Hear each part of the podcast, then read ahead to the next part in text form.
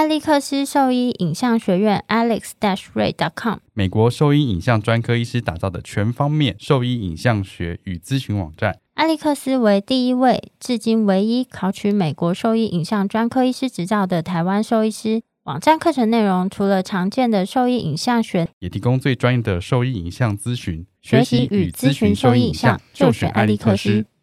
狗狗、猫猫防护跳蚤必施新选择：李兰林藻师 t h e r e s t o 对付跳蚤必施长达八个月的保护。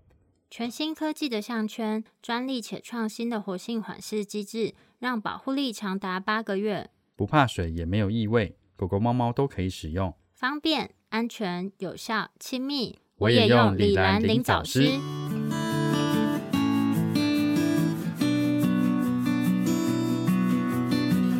你现在收听的是 Wonder Vet Talk，超级好兽医的闲聊时间。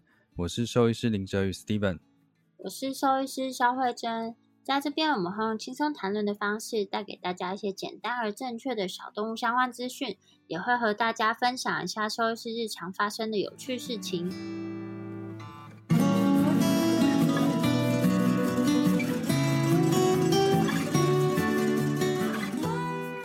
哦，因为我突然想到那个奥运马术比赛，就是马术被安乐的故事啦。嗯，是不是跟这个义肢？是比较关，虽然它还只是肢体远端的一些伤害，但是因为在马的话，就是有很多手术是很难进行，加上它需要四肢都能够完全复用，像马它就是很难缺一只脚啊。我觉得大家可能不一定能够理解，就好像人骨折也不会安乐死这件事情，狗骨折也不会安乐死，但其实比较体型大的动物骨折的话，其实是。会有机会让这个动物是无法生存的，像之前动物园的河马吗？不是，那不是动物园的，但是 阿和不是有一阵有一只叫阿和的河马吗？是什么？不记得这故事吗？阿和，阿和怎么了？阿和是一九八二年生的，他在他比我们还大，是台湾的一只著名河马，你查 Wikipedia 就会真的太久了啊，一九八二年。那你怎么会知道这个事情？那他二零一四年的时候过世啊。二零一四年啊，他活好久。哦。但他不是骨折啦。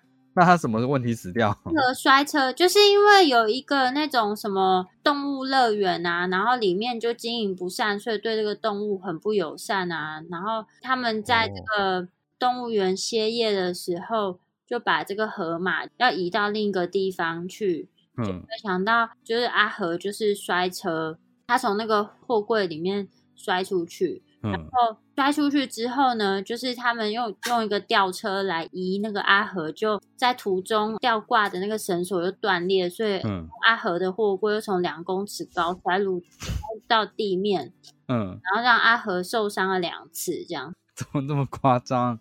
你怎么笑得出来？不是，我觉得整个过程怎么会这么乌龙？野生河马的平均寿命大约是三十五岁，圈养河马的寿命大概是四十到五十岁。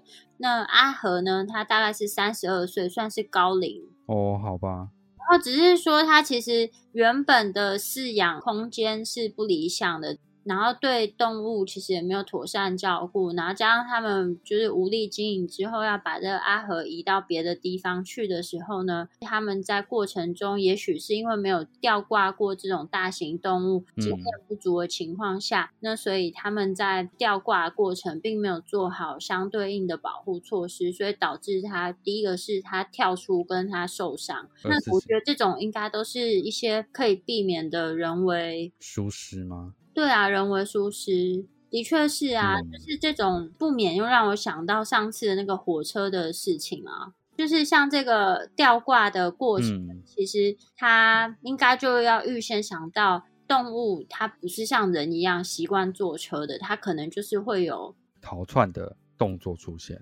对，然后呢，第二个事情是就是那个货柜掉下去，所以等于是对阿和有二度伤害。对，如果想看详细内容的话，可以打那个 Wikipedia 找阿和河马。我不知道这个哎，但我只想说，号很大哎。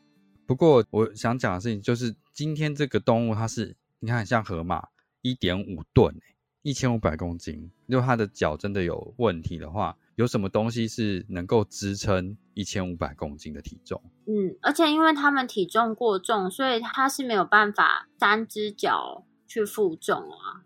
所以才会说，像这样子比较大型的动物，只要肢体有受伤的情况下，的确是有可能面临死亡这件事情。马的话，应该是大概六百公斤左右吧。诶，看什么马？河马。他不是在说马？马的话，它 河马一点五吨。对，马好像马的话就是有比较轻的，大概是你说迷你马，没有，就是体重的话，大概平均是四百多公斤啦。啊，有四一百公斤。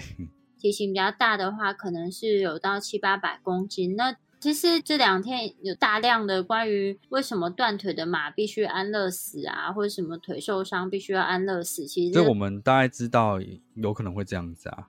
对他们通常啊，骨折只有那种非常小的骨头的骨折，它是有机会可以用外科手术固定，或是说它是只有那种嫩枝型的骨折，就是它的骨头有一些小裂缝的情况下，它是有可能有治疗可能性。那在这种情况下，才有办法保存它的生命。那这边我在讲一个，其实是蛮久以前的文章啊，是二零四年的，然后里面就有提到，其实当初呢，动物园里面的林旺爷爷他其实是死于关节炎，这是那个台大动物医院季昭华老师就是举出来的。然后他说，哎，怎么得关节炎会死掉？那是因为就是他得关节炎，他常常就要轮流用三只脚站，然后。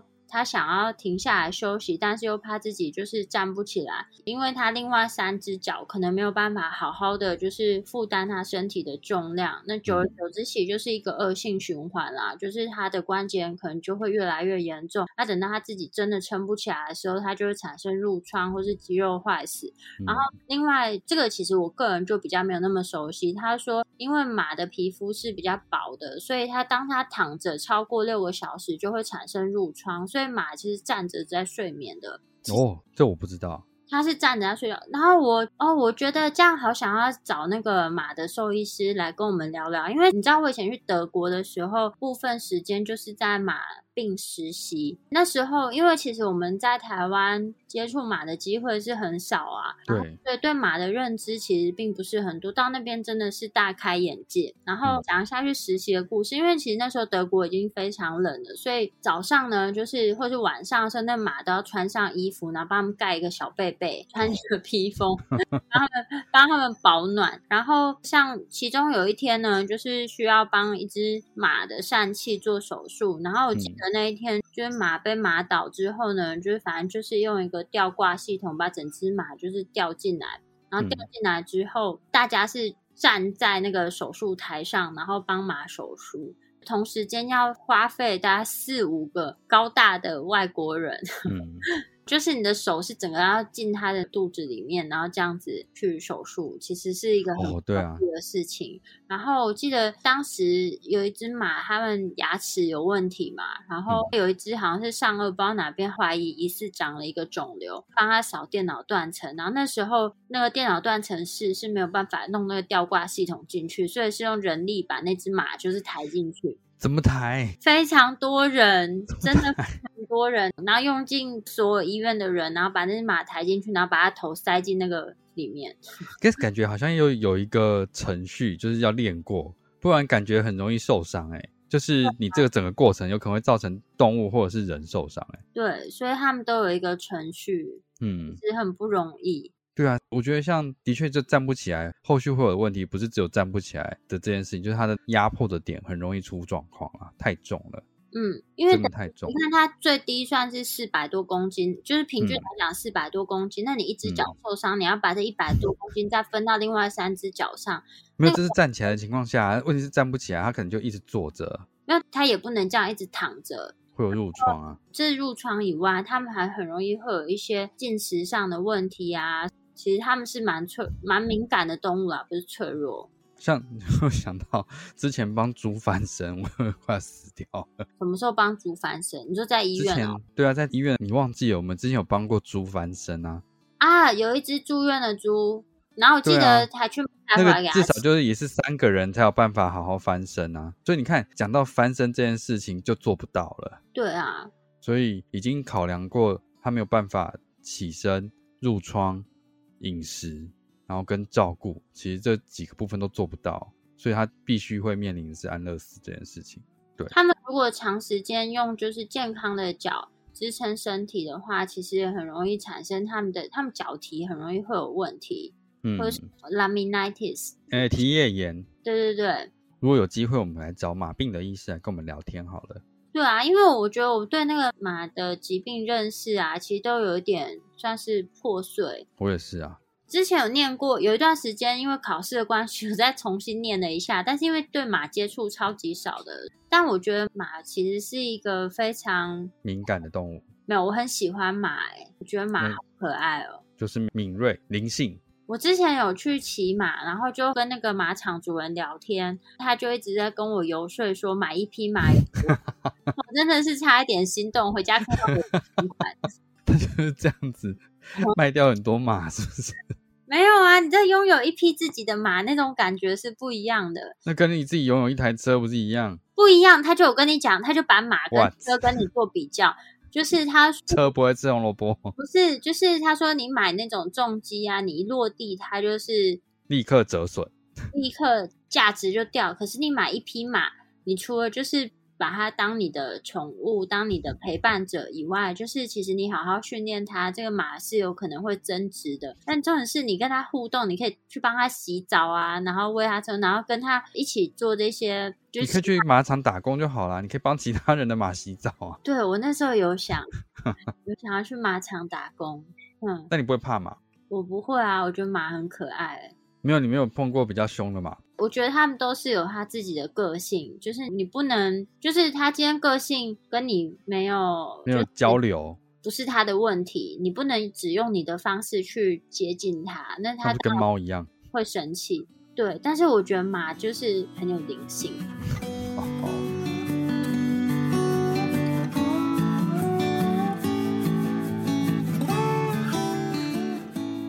我是会思考的狗行为兽医团队的小动物行为兽医师林伟珍。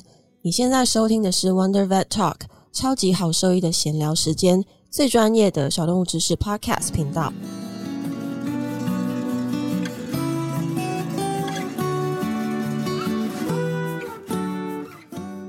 那我们今天就来回答一下听众的一些问题吧。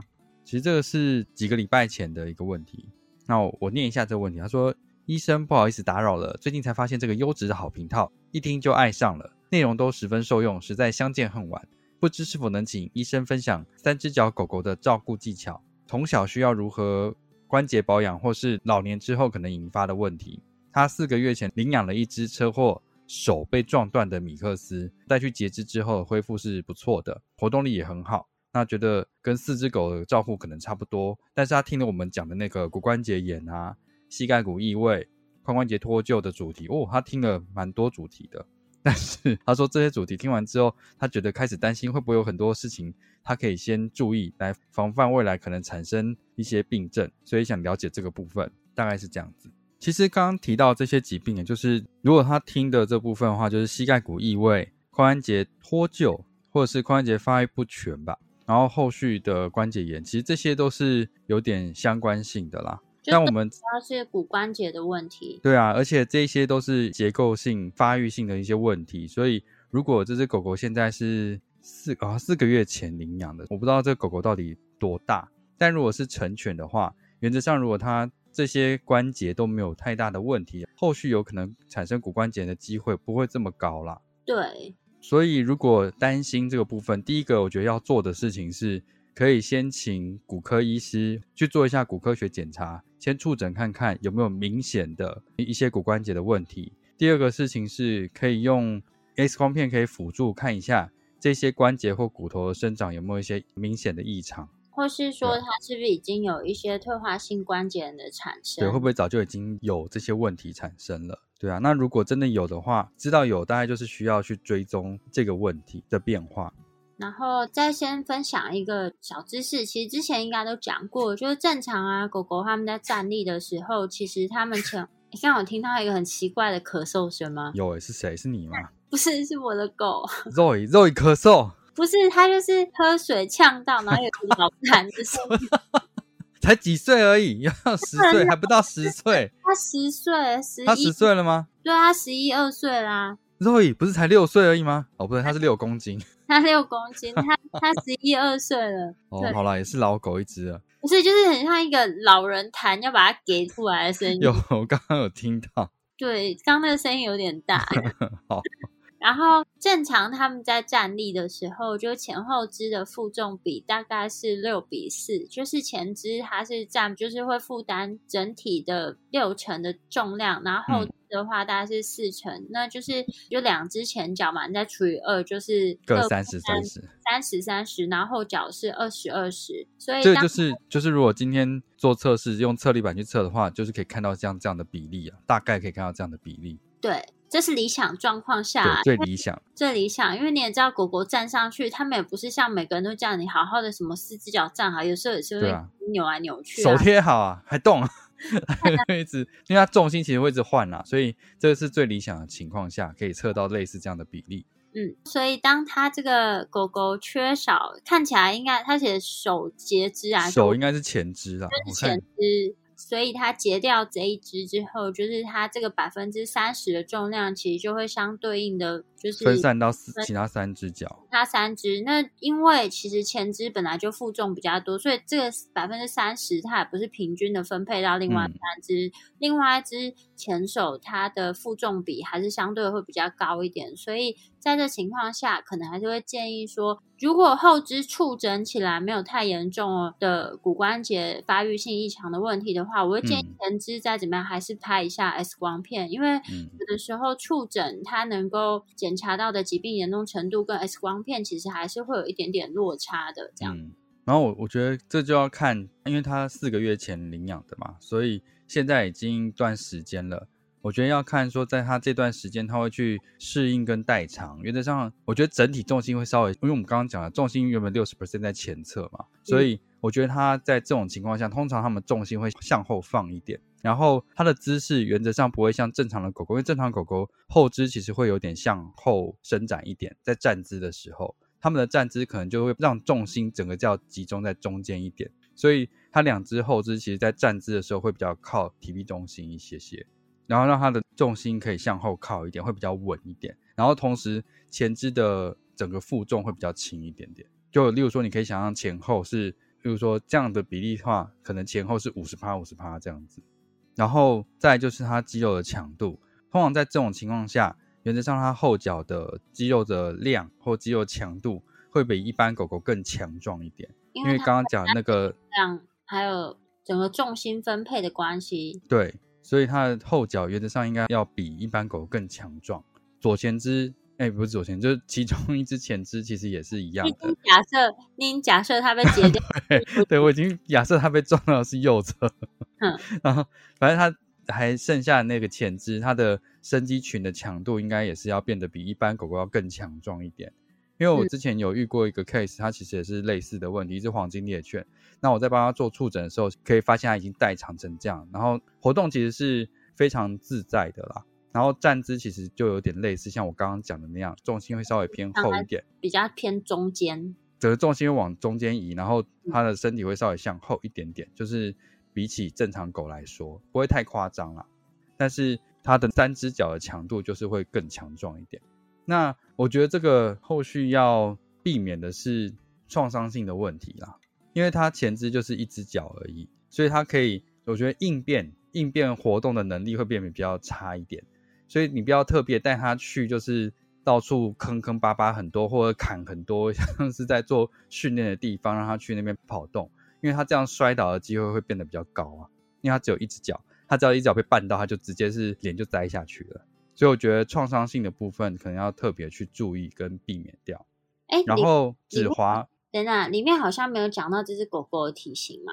他说米克斯啊，可是我觉得米克斯至少比较常见，应该至少是，十公斤、十五公斤吧。哦，嗯如，果体重很轻的话，它的问题就更小一点。对十公斤以下，可能造成的影响就更小了。对，十公斤以上还是会有比较大的落差。然后再嗯如果是中大型犬的话，其实也要小心注意未来它们就发生前十字韧带断裂的一些风险跟可能性。嗯，这些都还是有可能的。对啊，因为这个是正常的狗狗它们本来就不是一个少见的疾病。然后如果说它今天就是只有在靠三只脚站立活动的话，其实就要避免它们有一些容易受伤的场合啊，或者什么之类的。对，所以我觉得它第一个刚刚讲那个不要特别去那种挑战性的地方做活动，第二就是它平常生活的环境尽量都要止滑。就是一个是比较友善的环境，对。但是这种情况下，也不是说我必须要让它都不活动，它要保持一定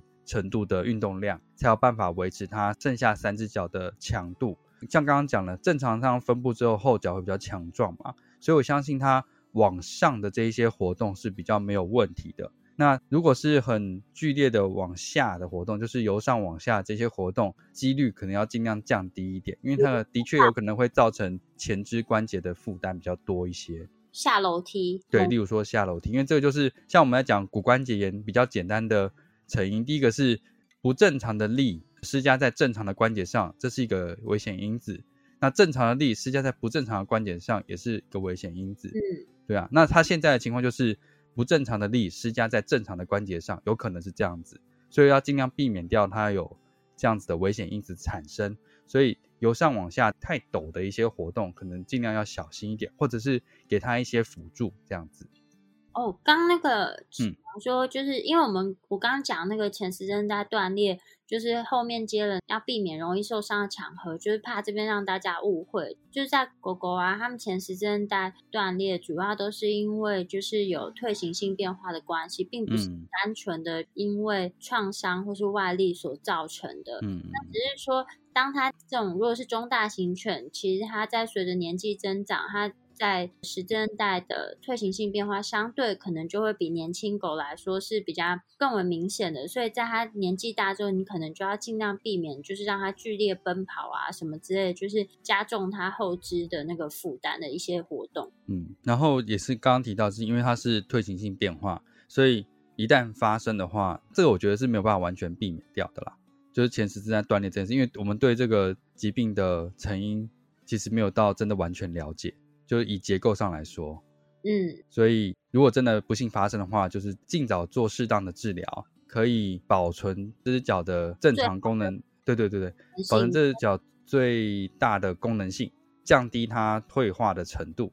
嗯，然后我们都忘记讲一个最基本、最简单的事：如果只剩下三只脚的狗的话，其实最简单一件事就是不能是一只胖狗啊。哦，对对对，你的一下哦，对，这个超重要的。对啊，一下跳对，都忘了这个最简单的。对，这个超重要。嗯，就是它的体态评分一定是尽可能要保持在五分，或是最多就是不要超过六分。对，这个是非常重要的。嗯，我们之前有讲过体态评分嘛？我们的文章有写体态评分，所以如果没有看过这个体态评分部分，你可以搜寻 Wonder Vet 打体态评分 BCS。对，BCS。你打 Wonder Vet BCS，其实就可以找到我们写的文章。可以阅读一下，这个里面内容没有很多，比较容易看。嗯，然后除了体态评分以外，就是也有教大家，其实之前的 podcast 内容就是有大概教大家怎么样去评估它的肌肉质量，还有肌肉量是不是足够。所以可能你要先了解怎么样去评估狗狗它的肌肉。是不是有萎缩，或是他现在肌肉是强壮的？所以最简单这两件事要先知道。对，然后其他考虑就是那些运动啊，跟环境上的管理。嗯，对对对，可以重新整理一下。第一个是体态上面必须要保持正常，或者是体态平均可能在五到六之间，这是第一个要注意的事情。第二个事情是环境上要尽量友善，平常活动区要止滑，然后不能有太多崎岖的部分。只是平常环境上友善，再就是运动上面要做适当的活动，尽量避免由上往下的过多负担的一些活动，减少它发生创伤的可能。这大概就这三点。对，然后就如果到医院跟医师咨询的部分，就是可能要请骨科兽医师做骨关节检查，确认一下他。另外三只的关节上面是不是有一些先天发发育上的异常？这样子，发育上因为不能讲先天，就是发育上的异常。我们用字真的非常小心啊。对，发育上的异常，然后有些关节可能会建议就是要拍摄 X 光片去确认，目前是没有其他的退行性变化的产生。然后其实像前肢的部分，我们之前有一只狗狗，它就是有做克制化的义肢。然后我之前也有被咨询过像这样子的问题，那个狗狗其实也已经截肢了，就刚刚讲的那个黄金猎犬啊。嗯，那他是想说，诶，他也是担心说他这样三只脚的问题会不会负担过重，所以一只是不是能够帮助他分担一些这些体重，让他三只脚的关节能够保持比较健康的状态。然后他就来咨询一只，可我其实我觉得他代偿之后的肌群跟活动的能力都还蛮好的，然后原本的关节其实都没有什么太大的问题。那这个是其一，那其二，他的截肢是整个截掉了，就是他从肩胛整个卸掉的，所以他没有任留。为什么会提截肢啊？它是就是肿瘤性的问题吗？还是原因哦？好像是肿瘤性的问题。嗯。但你就是整从肩胛整个卸掉了，所以它没有任何肢体的残留，所以要做一个比较合乎他期望的义肢，我觉得有难度啊。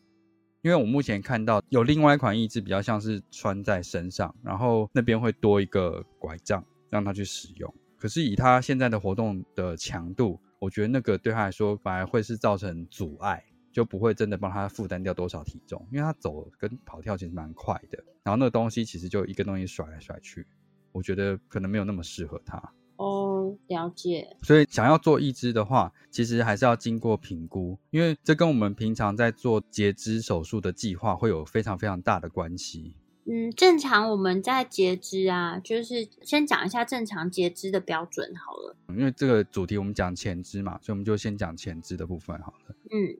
一般来讲的话，就是截肢手术比较常见的大概是两种术式。那第一个的话，就是大概是截肢肱骨的一半，嗯，就是你现在摸自己上臂，上臂的一半，至少上臂的一半，嗯，至少上臂的一半，或者是近端的三分之一这样子。这就是我们在截是尽量希望能够留的肢体越少越好，这是在我们考量上必须要这样子。等下我讲一下原因。嗯，然后第二个方式就是连肩胛骨一起移除的整个前肢的卸除。对，那这个就是完全没有残留任何前肢的结构了。大家会用这两种方式，也是一样，为了要让它能够残留的肢体越少越好。那为什么会这样子去做医疗的决定？因为当就是截肢之后啊，其实就是你剩下的肢体它是不具有负重功能。那你如果说留的肢体越长的话，其实它们可能就是远端的肢体，可能因为保留的过长，它可能都会在地面上摩擦，或是狗狗它们在站立，或是想要从趴姿坐起来。或是撑起来的时候，其实远端的肢体都可能会造成一些摩擦伤。它可能会用这个残肢，就是一直想要去使用跟负重，其实它反而会让它造成最远端的那个地方，它会产生一些血清肿，或是更严重的会有一些外压迫性的伤口。嗯，压迫性的伤，或是擦伤这样子。对，所以我们在截肢的时候，因为基本上你留那么多，其实它是不具有功能性的。那与其有可能会有后面的这些问题存在，那我们就会直接就把它截到保留剩下一点点，或是直接把它这个肩胛部分一起卸除。嗯，因为的确这些残肢是不具有功能性的，没有任何帮助啦。就你只把手腕长的部分全部截掉，你留了很长一部分的桡尺骨，就是前臂的地方。这个地方本来就是前端不是真的负重的地方。他真的这样踩来踩去的话，前面其实非常非常容易出现伤口。那只有在一些特殊的情况下，比如说我们今天要帮它进行制作那个穿戴型义肢的时候，那在这种情况下，我们才会尽可能的把他肢体保留越多越好。不然一般来讲，因为人啊，他们义肢种类是非常多，然后再来他还有一些美外观上的考量。在动物的话，相对并不是说外观不重要，那只是说相对外观上的考量可能相对低一点。然后人在截肢之后，你保留的肢体越多，那剩下用义肢去取代的部分越少的话，其实它相对功能性好像是就有一些他们还是可以有达到更多功能性的一些义肢的选择。但是其实，在狗猫的话，他们的选择相对是没有那么多。我觉得这个其实会有一点。考量会不太一样，原因是狗狗的前肢是主要负重的肢体，人的前肢不是，人的主要的负重的肢体是后肢。那后肢的术式，我觉得跟前肢的术式又不太一样。就是我觉得这对因为真的要做一只的话，其实我们要尽量保留比较多的软组织去包覆这个骨头的部分，才有办法形成一个比较好的，有点像软垫这样子，让它能够穿戴义肢的情况下，比较不容易有不舒服或者是伤口产生。但我觉得大家好像会把这个，因为看很多人家分享的这个图啊或者影片，忽略到一点是，这些影片其实都是短时间的。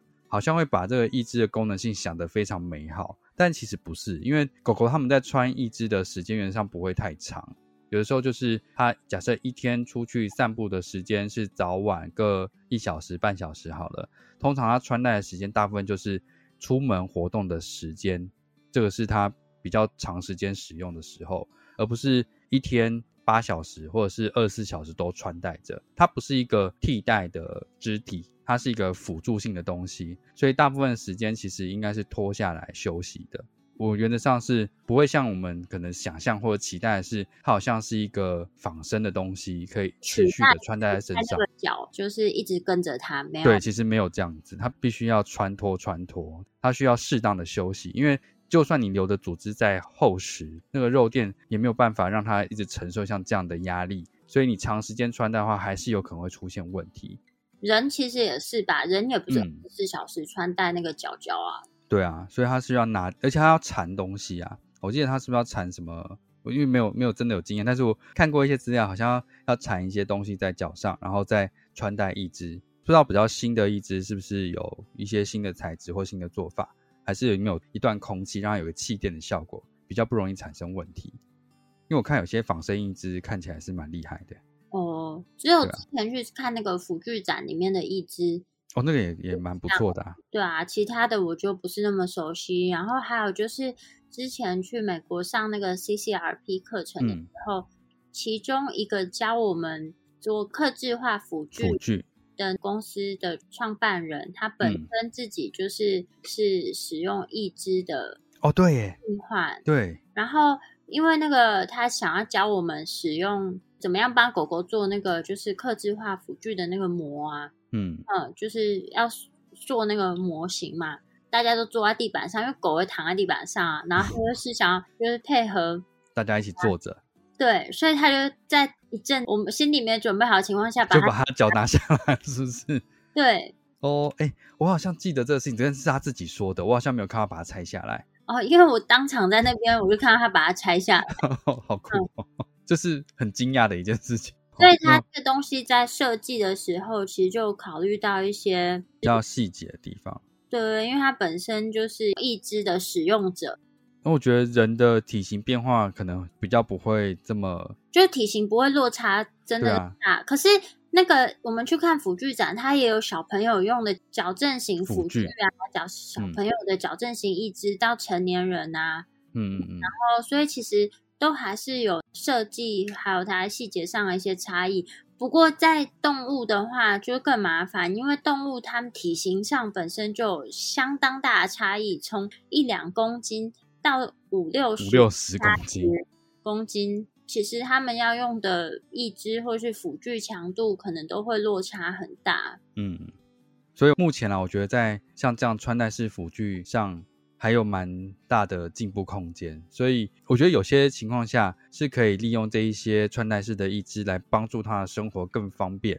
但是我觉得不用过度的理想化这个东西，或者是神化这个东西，因为其实很多时候它是不适合。像我刚刚讲黄金猎犬啊，它虽然看到那个三 D 猎印的东西好像很强，它是穿在整个前胸的地方。